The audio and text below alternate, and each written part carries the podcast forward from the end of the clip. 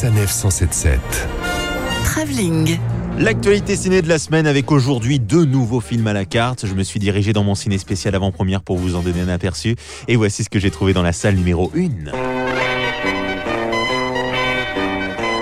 Nicolas Bedos vous propose un retour dans les années 70 avec son nouveau film La Belle Époque. Alors ce film ne se passe pas dans les années 70, mais raconte l'histoire d'une entreprise qui propose à des particuliers de revivre une époque, de revivre une journée particulière. Et c'est justement ce que va proposer Guillaume Canel, le gérant de cette entreprise, à Daniel Auteuil. Daniel Auteuil qui est un petit peu perdu, qui ne reconnaît plus sa femme, ses enfants, qui est dans un monde qui va trop vite. Il veut retrouver cette journée de 1974 qui lui a fait beaucoup de bien. Cher monsieur Drummond, votre fils et moi serions très honorés de vous offrir la soirée de votre choix dans le cadre des voyageurs du temps.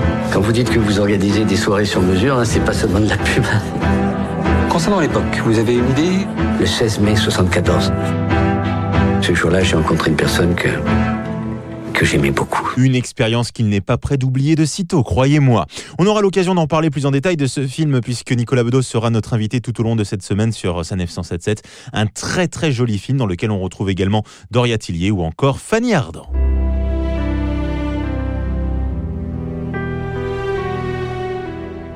Et dans la salle numéro 2, on quitte les années 70 pour se retrouver plutôt dans les années 40 et dans les eaux du Pacifique, dans ce nouveau film de Roland Emmerich, le réalisateur notamment d'Independence Day ou encore 2012. Ça s'appelle Midway, ça raconte bien sûr la fameuse bataille du Midway, juste après Pearl Harbor. Pearl Harbor est l'échec le plus important des services secrets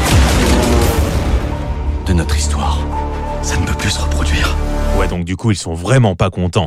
Un film de guerre dans lequel on retrouve notamment Luke Evans, qu'on avait euh, d'ores et déjà vu par exemple dans La Belle et la Bête. Il jouait le rôle de Gaston. Ce qui me fait penser que c'est déjà l'heure de la rumeur de la semaine.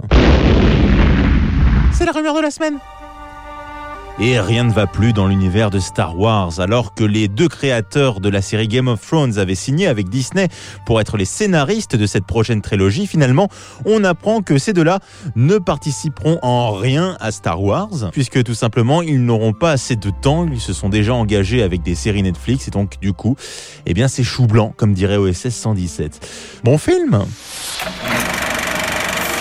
Retrouvez toutes les chroniques de Sanef 177 sur sanef177.fr.